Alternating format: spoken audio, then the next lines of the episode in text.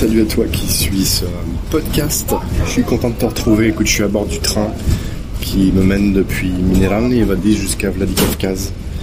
Là, il y a des petits oiseaux qui volent dehors, euh, qui suivent le son. Il y a des routes, des pistes gelées, il y a des champs euh, à perte de vue. Euh, un peu en friche à cette époque de l'année. Et, et on voit se découper au, à l'horizon euh, toute une chaîne de montagnes avec le soleil derrière. C'est absolument fabuleux. La vue est à couper le souffle. J'avais, j'avais pas vu encore jusque là. Tout d'un coup, j'ai, d'un coup, je suis sorti de mon travail en fait. Je suis tombé sur sur ce, sur cette euh, sur cette montagne gigantesque partout à l'horizon là-bas. Et c'est de cette montagne qu'on se rapproche maintenant en train pour aller jusqu'à Vladikavkaz. Hein. C'est l'Ossétie du Nord, donc, qui m'attend là-bas, dont Vladikavkaz est euh, la capitale.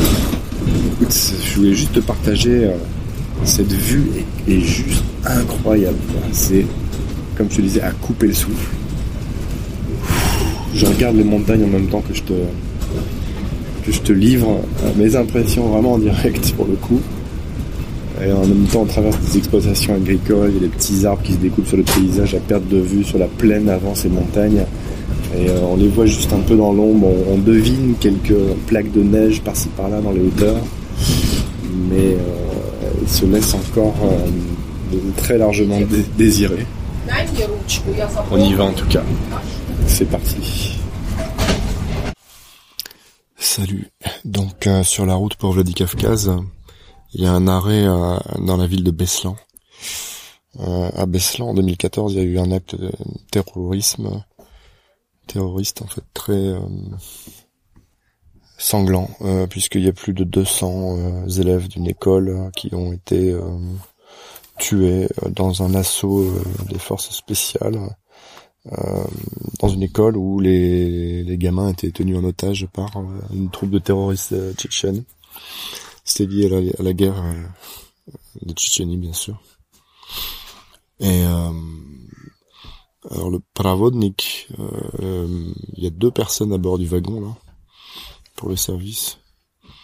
Il est venu me voir pour me pour me parler de ça à nouveau. En fait, il était déjà venu tout à l'heure, juste pour me dire en regardant par la fenêtre, on regardait à quelques mètres l'un de l'autre, il me dit ah, toi, me c'est ici qu'il y a eu le le l'acte terroriste il y, a, il y, a, quelques années dans l'école. On va passer devant tout à l'heure, euh, dans une demi-heure. Euh, et puis, euh, j'ai l'impression que c'est très euh, dur pour lui émotionnellement de passer devant cet endroit, bien qu'il doit y passer souvent puisqu'il travaille dans ce train. et, et j'avoue que quand je regardais tout à l'heure dehors, j'ai les larmes aux yeux qui sont venues en fait. C'est encore assez assez présent maintenant en fait. Et, euh, et il est venu dans mon compartiment, il m'a dit est-ce que je peux venir un petit peu euh, discuter avec toi et tout ça? J'ai dit bah ouais, ouais asseyez-vous, je vous en prie, tout ça. Puis il me dit voilà, moi j'habite à 300, euh, j'habite pas loin d'ici, je sais plus combien de kilomètres, mais pas très loin d'ici. Il me dit voilà, il y a eu ça ici, il faudrait venir voir le, le monument qu'ils ont construit euh, au cimetière en fait pour les élèves. Et, euh, et je dis mais pourquoi vous voulez que je vois le, cimetière? C'est pas très marrant. Il me dit bah juste pour montrer aux gens euh, parce que les informations montrent n'importe quoi à tout le monde, juste pour montrer qu'aujourd'hui voilà la paix est revenue et que tout tout va bien quoi. Et que voilà. on a parlé un petit moment. Il m'a dit que ça lui faisait toujours un, un, un truc au un pincement au cœur en fait à chaque fois qu'il passait euh, ici. Et là, j'avoue que ça fait euh, ça fait 20 minutes qu'on a arrêté ou un peu plus. C'est quelque chose quoi. C'est vraiment quelque chose. Euh, alors je sais plus quelle année j'ai dit, c'était 2004 hein, cet acte terroriste là, donc ça fait quand même un petit moment. Ça fait quand même un petit un petit moment malgré tout. Euh, Et, euh, Beslan se trouve à à 25 km de Vladikavkaz qui veut dire aussi qu'on est presque arrivé. Et euh, bref, le type me dit, euh, moi si j'étais vous, vous avez une caméra. On a parlé un petit peu, je lui dis ce que je faisais et tout. Il me dit, bah si j'étais vous, moi je viendrais voir ici, je prendrais le temps de venir voir un petit peu comment ça se passe dans la ville, dans le village. C'est un gros village ou une petite ville. Et, euh, et prendre le temps de filmer ce, ce monument qui est assez impressionnant apparemment. Il m'a dit moi j'ai pas pu y aller parce que parce que ça me donne trop envie de pleurer en fait. Et, euh, et je lui demandais du coup, mais du coup maintenant c'est complètement calme dans la région de Bio. Ça fait des années que c'est tranquille maintenant. Il n'y a plus de la guerre de Tchétchénie est finie depuis longtemps. Il n'y avait plus d'actes terroristes depuis longtemps.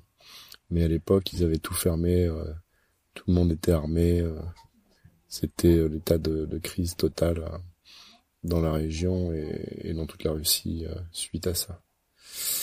Et voilà, un petit moment émotionnel, émotion sur ce périple mm, en direct, en direct de Beslan pour le coup. Bon, merci à toi de suivre ce podcast. Euh, j'espère que ça t'intéresse toujours. Euh, n'hésite pas à commenter, partager autour de toi. On se retrouve euh, comme d'habitude sur Instagram et sur YouTube pour la partie en images avec un avec pas mal de choses que je te montre aussi. Merci à toi.